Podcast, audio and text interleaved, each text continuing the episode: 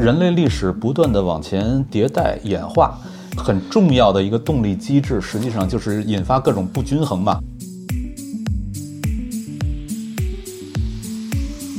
知识传播技术，它带来对于秩序的新的想象，以及知识传播成本降低的话，这在这个社会也会带来新的人力资源，它使得你新秩序的构建成为可能。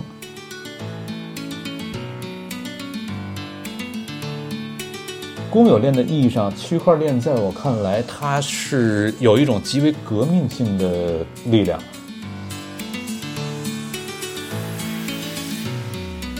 公有链上，它刚好满足了利益跟正义是同构的。嗯它作为一个价值观共同体，嗯以及同时作为一个利益共同体而存在。他的意思说阿里不是我们的，是大家的。我说不对，应该倒过来，阿里就是你的。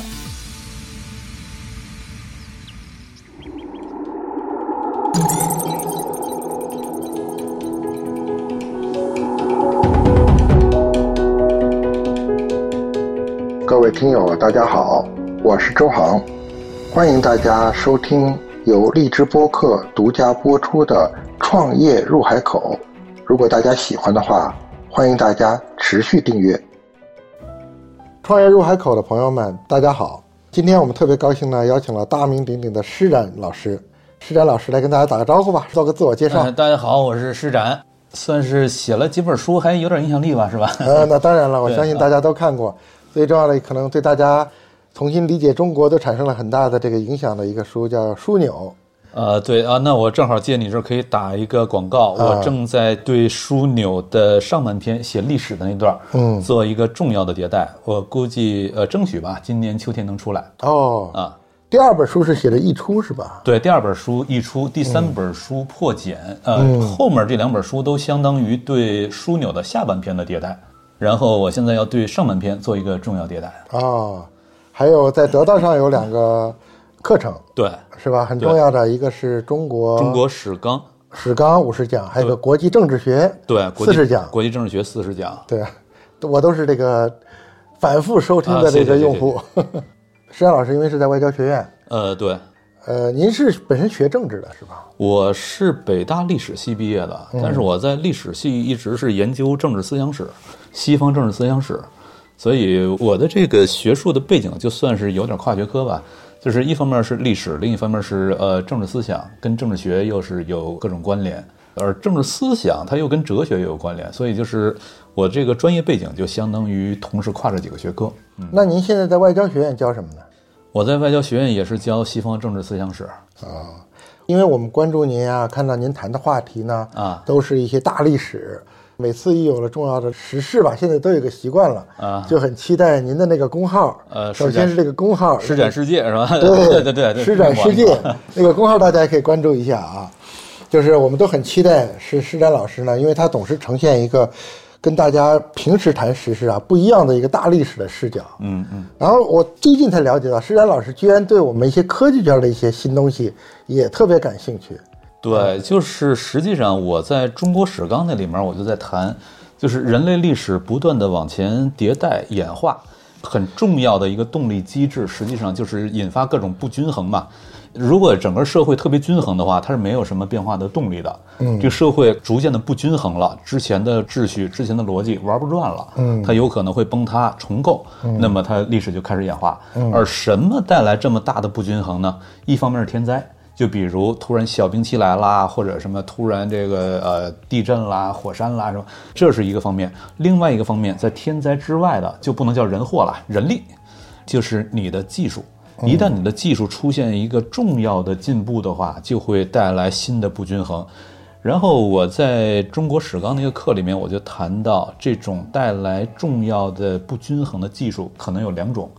一种是新的生产技术，嗯，新的生产技术它会带来很多新的资源、新的财富，而这种新的资源和财富，它又从来都不是平均分配的，往往是过去的 loser 他会率先获得这些新的财富，嗯，而过去的 winner 他是有过往成功的路径依赖的，对他不愿意就是放下过去的那些财富，他去冒险搞这个新的。于是过去的 loser 突然之间变得很有钱，过去的 winner 他逐渐地位在相对地位在下降。那么这种情况下就会出现不均衡，呃，有可能会出现变化。但这仅仅是一个方面，就生产技术的变化，对生产技术变化，还有第二一个方面的变化就是知识传播技术的变化。生产技术变化导致社会不均衡了，人们有变化的这种动力了，但是我要往哪儿变，变到什么方向上去，这个说不清楚。你得有一个对于未来新秩序的想象。嗯，然后以及这个新秩序的想象，它还得在这个社会当中能够形成比较广泛的传播，广泛传播能够把足够多的人给动员起来之后，这个变化才有可能往那个方向去演化。那这个想象的主体是谁呢？谁来想象呢？想象的主体，那就是呃，在历史上，它首先是各种知识阶层嘛，嗯，但是，并不是说你读了足够的多的书，你就是能够提供那种想象力的人了，你就是那种知识阶层了。读了足够多的书，有可能你就是一个书虫，那你也没有什么太多东西。但是究竟谁是那种有想象力的人，你不知道。嗯，所以我们反过头来看历史上，就会注意到，每逢知识传播技术进步，这个知识能够更低成本的、更大规模、更大范围的传播出去，就是有知识的人，他的基数变大了嘛。嗯，这里面出现那种牛人的几率就变高。嗯，然后这种新的想象就能浮现出来。究竟从哪儿浮现出来，事先不知道，但是你得这种广泛撒网。广泛撒网就意味着你需要知识能够低成本的、大规模的、高效率的传播。嗯，那么知识传播技术它带来对于秩序的新的想象，嗯，以及知识传播成本降低的话，这在这个社会也会带来新的人力资源，它使得你新秩序的构建成为可能。就是这两个技术叠加，一个是生产技术，一个是知识传播的对技术，生产技术带来社会的不均衡，知识传播技术带来对于未来想象发生变化。嗯，我们知道了想要往哪儿去。嗯，那么这两个加一块儿，一些重大的历史迭代演化，呃，就开始出现了。嗯，所以我一直是很关注技术它对于人类秩序演化它在背后的一个驱动逻辑。啊一个是生产技术，一个是知识传播。像现在有了电子，有了这个互联网，对那当然知识快速给平面化了。对对对、啊，我给你举个真实的例子啊。啊，最近呢，我跟汽车界啊有很多交流，就是我们前几年发生的，就回应您的第二点。嗯嗯一个是我们互联网有了，像我当年做打车，提出了一个所谓的叫汽车共享。嗯，因为有了互联网的连接技术，导致汽车共享成为了一种可能。嗯，然后呢，我们就去搞了这个什么平台呀，啊啊呃，轿车呀，呃，我们开始搞了这个东西，这是生产技术带来的。嗯嗯同时呢，对这个新秩序，按照您的这个框架哈，谁去构建呢？我们天天在媒体说未来人们都不买车了，嗯，都是出行服务就可以了。嗯嗯结果引起了什么呢？所有的老牌的汽车巨头们的全部性的恐慌，就是担心这车就卖不出去了。就发现以后人家真的不买车了。最后车的消费结构被你们给定义了。对啊啊说所有人都慌成了什么？说所有的主机厂，全球的所有的你看汽车巨头啊，啊，后来我发现没有一个没参与或投资过出行平台的，全部被我们忽悠了。他们需要也进去卡位。对他们就是被我们这个话语权，因为有一段时间的媒体啊，这是主流声音，啊啊都说以后就是出行服务了，以后人们再也不买车了啊，以后就会出现新的结构，以后主机厂再也不要指望着原来一台一台车的卖给消费者了，他们都慌得很，啊，他们就以各种方式，要不然呢就是自己做一个，也做个出行平台，嗯嗯。要不然呢最少投如果想不清楚呢，也得投个资，先占个位，至少先看看这个行业是怎么回事儿，嗯。等等，然后呢就被我们忽悠进去了。呃，那今天您还觉得这是忽悠吗？是啊，结果发现啊，不是这么回事儿。啊，都这种想象啊，有可能是一种过度乐观的想象。呃，就是从长远来看，我不觉得这是忽悠啊，是不是？就是这是个长远的大事，但是现在还没到那一步，它有可能啊。关键是我们放在多大的时间跨度来看啊啊原来大家都认为是几年啊！对，那可或者能是十年现在实际上看来，因为我从我搞易到用车啊算是中国搞这个汽车共享的原点吧。嗯嗯到现在其实已经十二年了。实际上，我们整个网约车在全部出行的渗透率啊，嗯只有百分之三，啊，是吗？嗯，就是再加上传统出租车的话，全部出行百分之八，百分之八。对，那也就是说，网约车还没有超过呃，还没有超过出出租车。当然，这有很多政策的限制啊。啊啊你看现在在整个出行结构里面，比如北京两千多万人，嗯，每天北京有差不多五千万人次左右的叫大出行吧，就是以出门为算啊。啊啊，其中，比如说公共交通，我们叫公交加轨道，嗯。还占了百分之五十多。百分之三十多还是由私人交通嗯。来负担的，嗯，就是那五百多万辆车，每天要大概开出去，呃，四百万辆车吧，嗯。就是开大概一千多万次，嗯嗯。剩下的就是出租加上这个网约车。网约啊。占机动四轮机动的百分之八。当然，后来由于这个两轮的补充啊，就是像我们从家里到这个呃叫什么到地铁站啊这种短途接驳啊。占了百分之几，大概其实也就是这样，就渗透率啊，你看十二年过去了，才百分之三。那这里面是有多少是这个政策的影响，有多少是它还没有发育成熟啊？啊，都有啊啊。但是后来我们作为业者，我们前段时间我找了两位，同样做这个出行老同志了，都是干了十年八年的。啊。后来我们就在猜想，我原来还提过一个口号，我当年啊我就雄心勃勃提了个口号，啊，就是要让一刀用车成为汽车产业变革的关键变量。现在看起来没有，但是呢，有可能是让我们这个汽车共享这事儿呢，掀起了一轮汽车产业变革的一个序幕或者前奏，嗯嗯它没有成为这个关键变量。嗯，所以这是我最近啊，呃的一个反思。呃，我倒觉得这倒是有可能是呃你们太早了，于是死在了沙滩上。我就说现在没死，你现在比如像滴滴这么大，对吧？啊，比如 Uber 在国外没有什么政策问题，有些局部的，比如说，但是它是可以在法律环境下去博弈的，那它的渗透率是多少呢？也差不多，跟这个跟甚至还更低一点，跟国内差不多。对，，也差不多。因为中国是个中国的特点，东亚城市啊有一个天生好的地方啊就它都是超级城市。嗯嗯，就中国，你看一千万人口以上的城市，对，好多个有。十多个吧，对，所以国外没有啊，国外全美国大概就一个吧，纽约，嗯对吧？算是千万级以上的人口城市，其他没有啊。嗯嗯所以说它没有这么高的城市密度，呃，人口没有这么稠密，其实所谓的订单量其实没这么大，订单量支撑不起来。撑不起来。假设这个政策是方面的东西逐渐的取消了，嗯。那中国应该能撑得起来吧？也不一定，因为啊，就像您说，技术的演化呀，嗯。它是多条路径的，它不是说只有这一条。嗯。原来我在的时候就只看到这一条路径嘛，嗯。就汽车共享成为当时汽车产业没啥变革了，已经死气沉沉好几十年了。嗯。当然后面你看啊，其实对汽车产业的变革真正的推动力是电动，至少从这几年来看，嗯。电动化、智能化嗯，对汽车产业的变革的推动力要大过于共享。那未来共享就是电动的共享呗？对，电动共享这是肯定的嘛，啊就是说未来大家也看到了嘛，电动共享这是一种呃必然的，但是呢，就是说共享作为一个变量，嗯其实发挥的作用没那么的大。像我们现在是多个技术变量，嗯同时作用的时候，嗯因为我们干的可能更多的，说实话就是连接这样一个技术手段嗯带来的变化。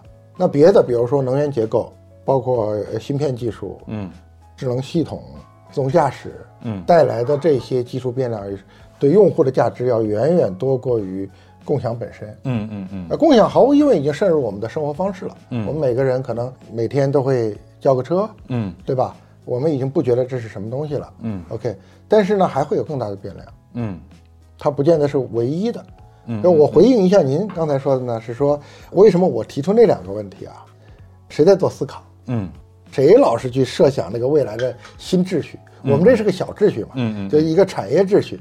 当然想，我在我们互联网的时候呢，通常来说都是我们这些人在忽悠。嗯嗯过去为什么这帮互联网企业家声音最大？嗯到处忽悠。老他之所以忽悠，就是按照您的话说，他实际上是在忽悠他构建的一个未来的世界，对告诉你们未来世界是这样的，你们都应该跟着我朝这个方向来走。对然后传播手段也很简单，对吧？现在瞬间就传达了。对，所以说慢慢慢慢，你看，呃，我就觉得很有趣的，连汽车巨头们过去那么不屑的，对吧？我们都见不着他的。一四年的时候啊已经开始忽悠起来了啊！我这一年见过中外所有的汽车巨头，呃，以各种方式啊啊啊来找我谈各种各样的合作。现在回来看，可能他们也没想明白到底这个汽车共享是怎么回事儿。对，嗯您说的这两点是很有趣的，一个就是呃生产技术的变化，再一个第二个呢，很少人忽略的是关于知识、嗯知识和信息的这个传播。对那我们说回元宇宙和您最近上次提过的道啊、Web 三点零啊，呃我知道您有很多的思考。对，呃，在我看来，我更关注的是，当然现在还没有出现哈，嗯，但未来我认为早晚的事儿，就是以区块链技术来驱动的元宇宙，它对于人类的秩序所可能产生的极为深刻的革命性的颠覆性的影响变化。呃，这里面有几点，就是首先我刚才谈到了区块链嘛，嗯呃，现在比较火的技术，元宇宙啊、区块链啊，什么这些，实际上里面是有各种各样的彼此交错的关系的。嗯呃，但在我看来，区块链这个技术它底层的一些最基本的理念和逻辑，是我最关注的。所以我先从这区块链这角度说起，然后再回到元宇宙这个问题上。呃，当然，这区块链这这还得再做一个界定，就是区块链本身它是分公有链、私有链、联盟链等等几种的。嗯呃，私有链和联盟链它都是这种邀请制的嘛，约等于有一个集中式的大脑，它来负责设计和运营整个链。嗯，但是公有链它完全是分布式运营的。对，我接下来要谈的区块链，主要是在公有链的意义上在谈。公有链的意义上，区块链在我看来，它是有一种极为革命性的力量，它提供了我称之为为囚徒困境提供了第三种解。嗯那么咱首先说一下囚徒困境啊，囚徒困境可能很多朋友也都比较熟悉，只说那结论就是它表明了人和人之间相互是多么的容易相互背叛，嗯而多么难以合作起来。嗯可是人正是因为能够相互合作，所以才成其为人嘛。对你得相互合作才能成事儿嘛。嗯。但是呃，又是因为内在于人的本性的一些东西，嗯内在于人性的一些东西，人和人之间又是极其容易相互背叛，而不是合作。那么就意味着囚徒困境必须得找到解。你找不到解的话，整个人类社会这个秩序，所有这些都不成立。嗯，那么怎么解呢？在历史上，人类曾经演化出过两种对于囚徒困境的解。嗯第一个解就是反复多次博弈。嗯如果咱们俩只是博弈一次的话，那我骗了你，你也没有机会再找回来。对，但是反复多次博弈的话，我一定会出于对于长远利益的考虑，我单次的就不骗你了。嗯而且这种反复多次博弈必须得是没有一个明确的终止的时间的。嗯，一旦他有一个明确终止时间，从倒数第二次开始，俩人一定相互骗。而一旦想到倒数第二次会相互骗，那么倒数第三次我先下手，嗯，另外一方也会想到，那倒数第四次我先下手，最后一点点往回推，一开始也合作不起来。对所以他反复多次博弈必须得是没有一个明确的截止时间的。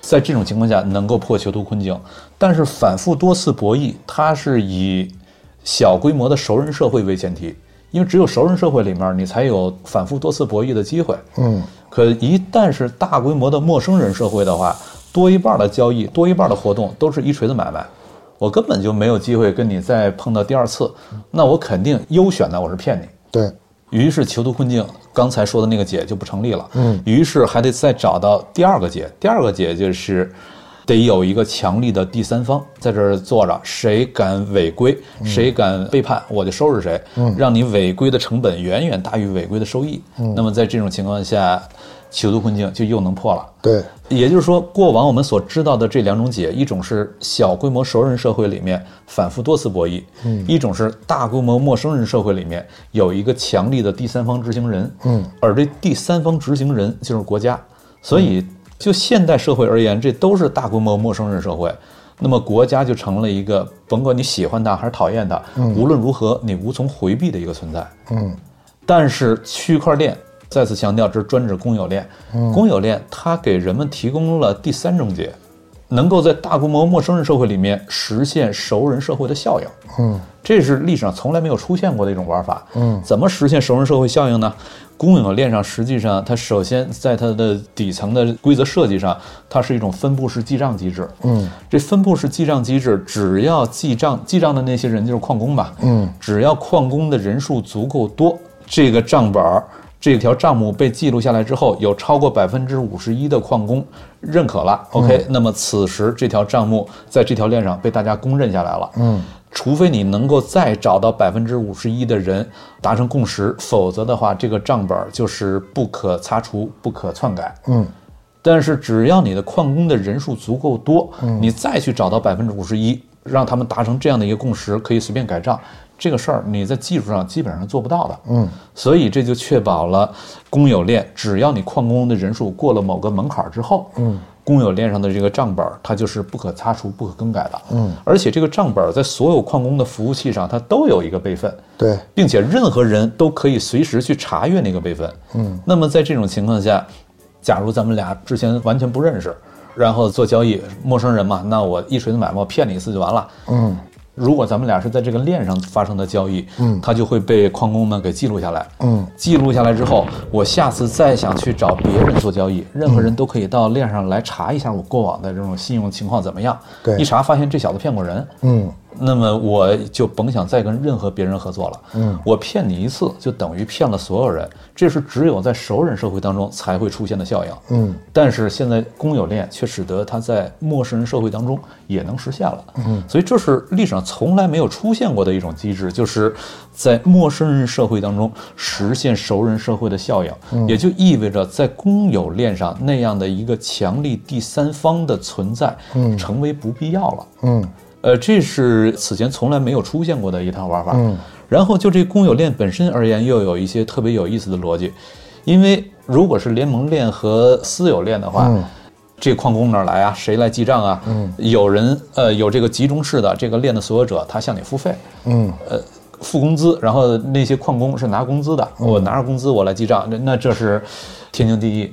但是在公有链上，没有人为你付工资，嗯，那凭什么有人愿意过来记账？因为记账我得花时间、精力、成本啊，嗯，凭什么有人愿意过来记账？嗯，一定得有个对价嘛，嗯，这对价就是你只要记账，你就可以获得一个 token，嗯，就是一个币。可是这个 token 这个币，它就是一串字符串啊，这有什么价值啊？你光看这个字符串本身，那确实啥价值都没有，嗯，但如果在这条链上活动的人足够多了。此时它就有价值了，嗯，这就有点类似于在 QQ 游戏上，呃，发行 Q 币一样，嗯，实际上对于咱们不玩 QQ 游戏的人来说，Q 币那玩意儿有什么价值啊？嗯，但是对于玩 QQ 游戏的人来说，Q 币就跟真的钱一样，是的，它是可以用这东西在线下真的买东西的，嗯，所以这全看你这个社群的规模有多大，嗯，那么在公有链上，怎么样才能确保你社群的规模足够大呢？如果社群规模很小的话，这些字符串确实什么价值都没有。嗯，如果的社群规模够大，嗯，而且越大，它的价值就越高，就像 Q 币一样嘛。嗯，那么怎么确保你这个社群的规模能够足够大呢？这又涉及到公有链上一个很有意思的逻辑了。嗯，就是首先公有链它是基于我们刚才说了记账的时候那个百分之五十一的共识机制。嗯。矿工们记账的时候，得有超过百分之五十一的人，他们投票确认，OK，这个账无误，可以记下来。嗯，那么这是一个百分之五十一的共识机制，这是最基础的一个操作层。嗯，那么在这个操作层之上，还有一层就是我们按什么要素作为评价标准来计算这百分之五十一？嗯，你是按人头啊，是按算力啊，还是按你的声望值啊，还是按什么东西啊？你到底按什么要素？作为你的一个计算的筹码来计算这百分之五十一，以及按什么要素来计算能达成共识了？我们按什么规则来投票？你是几轮投票制？你是大选区制还是小选区制？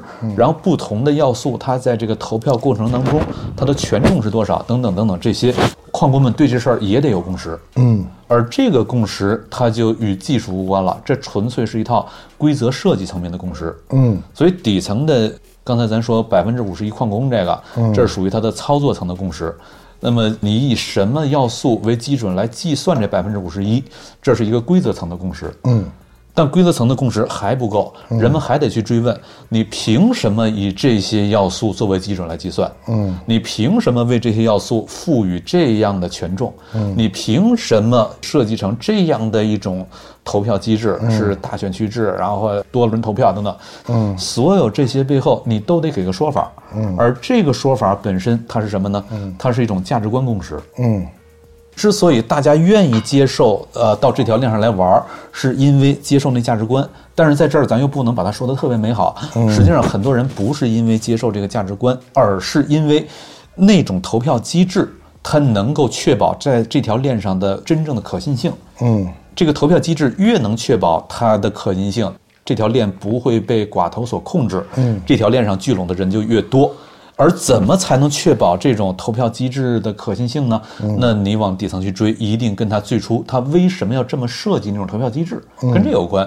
所以就是，即便是人们为了自己的利益，我为了确保我的在这条链上获得的币真的能够价值越来越高，而且这个币它不会瞬间崩塌，那我也得确保这条链它是我愿意来玩的这条链，它的投票机制是靠谱的。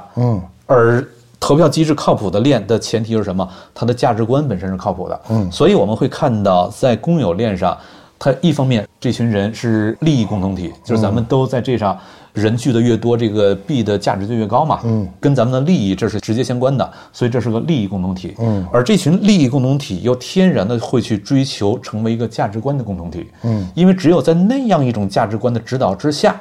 它所设计出来的投票规则，才能确保咱们的这条链是足够公平、公正、公开的。嗯，然后能够聚拢的人越多，那么它既是一个利益共同体，又是一个价值观共同体。嗯，呃，好的公有链。嗯，而我们看历史上的任何的制度建构，都有很核心的一点：一个能够存活、有生命力的制度，它一定能够同时满足两条：第一，利益；第二，正义。也就是说，它必须得是利益跟正义是同构的，嗯，你的这个秩序才能够活得下去。你缺了其中任何一条腿，这个制度这套规则它都活不下去。嗯，而公有链上它刚好满足了这一点，嗯，就是利益跟正义是同构的，嗯，它作为一个价值观共同体，以及同时作为一个利益共同体而存在，嗯，那么这样一种机制的出现。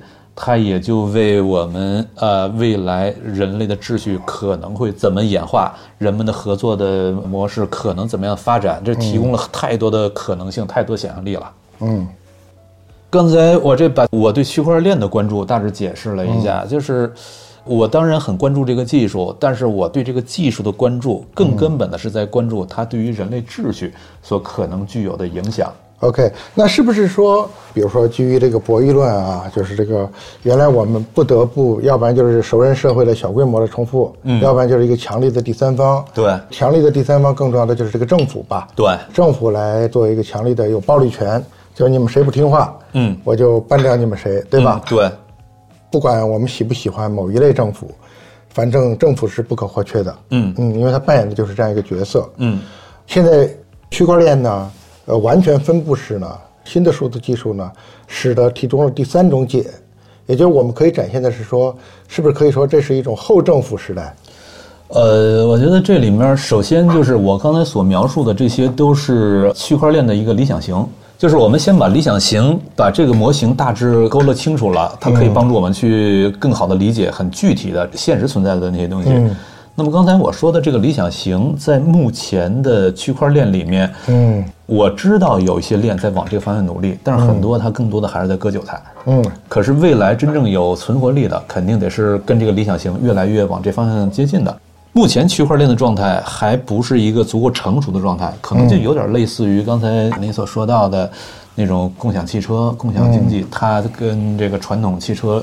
传统产业之间的关系有点类似这个东西，这是一个方面，它仍然是个理想型而已，它可能仍然需要十年、二十年逐渐发展出来。嗯，然后这是一个方面，再一个方面，并不是说有了区块链，那么传统的秩序那种需要中央集权式的政府机制就会不存在了。嗯，它更有可能是两种秩序并存的一个状态。嗯。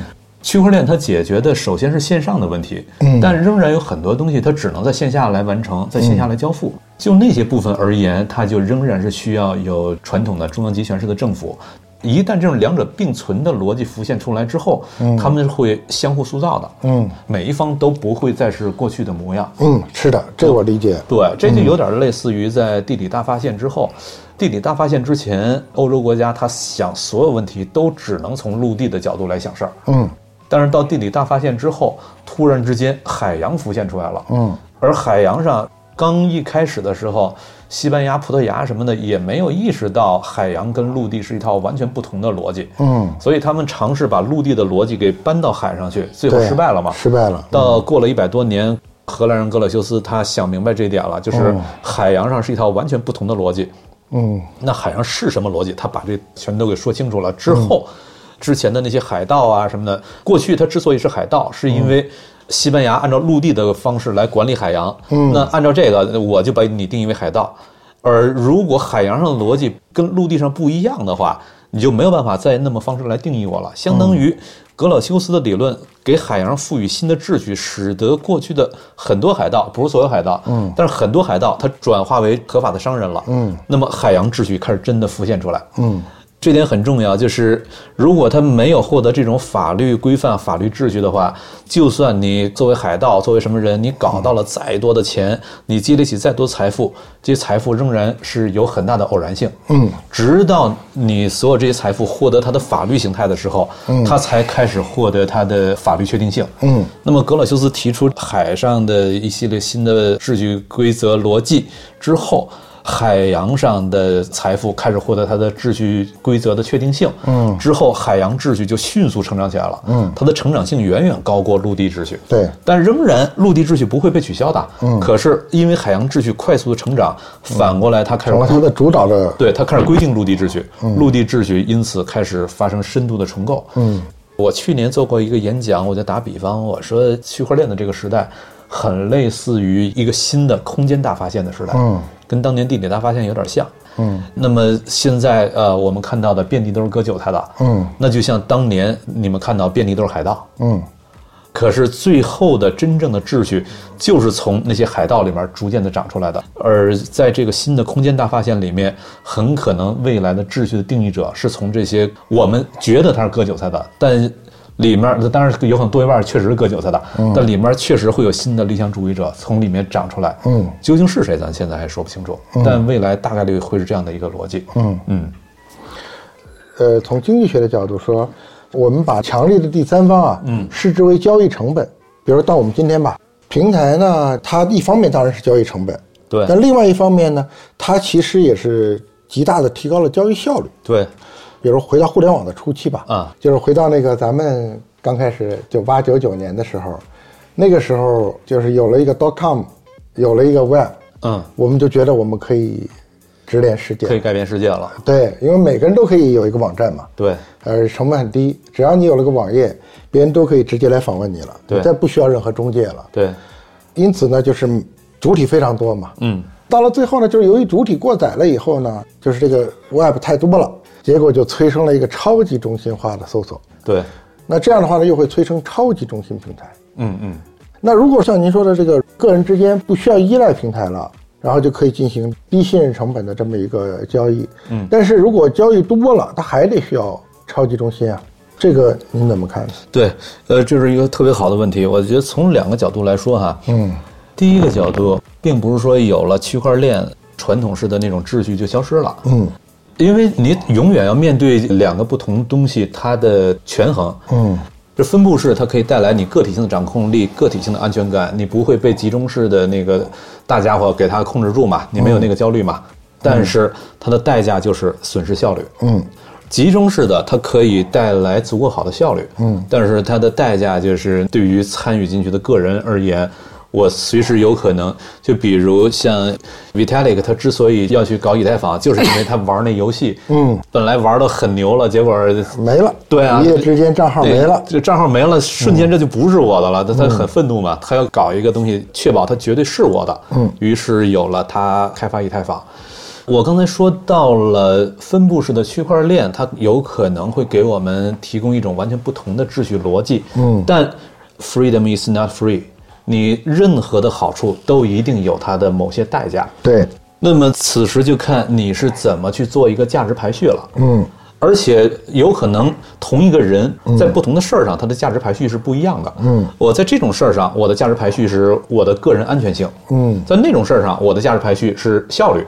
对所以可能我同时有多个 ID，嗯，这个 ID 在不同的事儿上，我就用不同的 ID 来满足达到我的不同的价值排序。是的，对，这是一个方面。而且在这种情况下，只要有了那些分布式的机制存在，集中式的机制，它作恶的可能性就会下降。那当然，因为有竞争了嘛。对，有竞争了，它作恶的可能性就会下降。嗯，这是一个方面。嗯，然后再一个方面。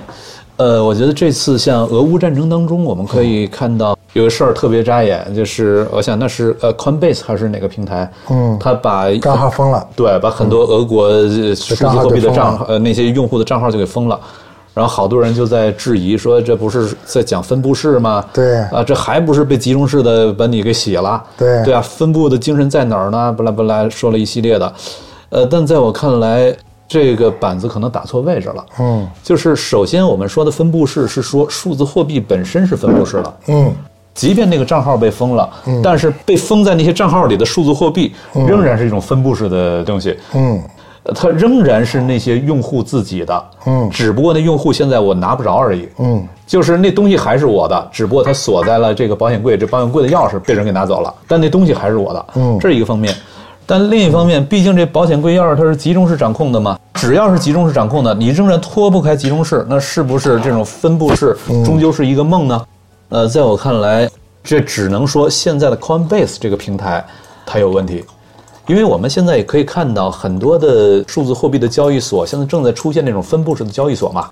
Coinbase 本身是一个集中式的交易所，但有很多分布式交易所。可是分布式交易所，当然现在都不大，但是未来其中会长起来一些大的。可能呃，你又会提出质疑，就是等到它长成大的，它不也就是又重新变成一个集中式的一个大平台了吗？嗯，呃，但是我觉得这里面有一个很有意思的东西，咱们可以对它做一个分析。就是托克维尔他在《论美国的民主》那本书里面做过一个很重要的区分。他说，我们从特定的角度来看的话，集权是必须的，嗯，但问题是，到底是什么意义上的集权？这得做仔细的区分。它区分两种，一种叫做政治集权，一种叫做行政集权。所谓政治集权是什么概念呢？就是你作为一个国家，你这国家的能力是足够强的，但是这个国家对于这个国家的权力的运用，运用过程、运用机制本身，它是呃分分散的，嗯对，这就有点类似于三权分立对嗯，三权分立，这三权达成一致之后，嗯，它超级强大，对对外能够释放出来力量超级强大，但是没有任何一权能够自个儿说了算。嗯，那么在这种情况下，这个叫做政治集权。嗯，然后他还对比了另外一种叫做行政集权。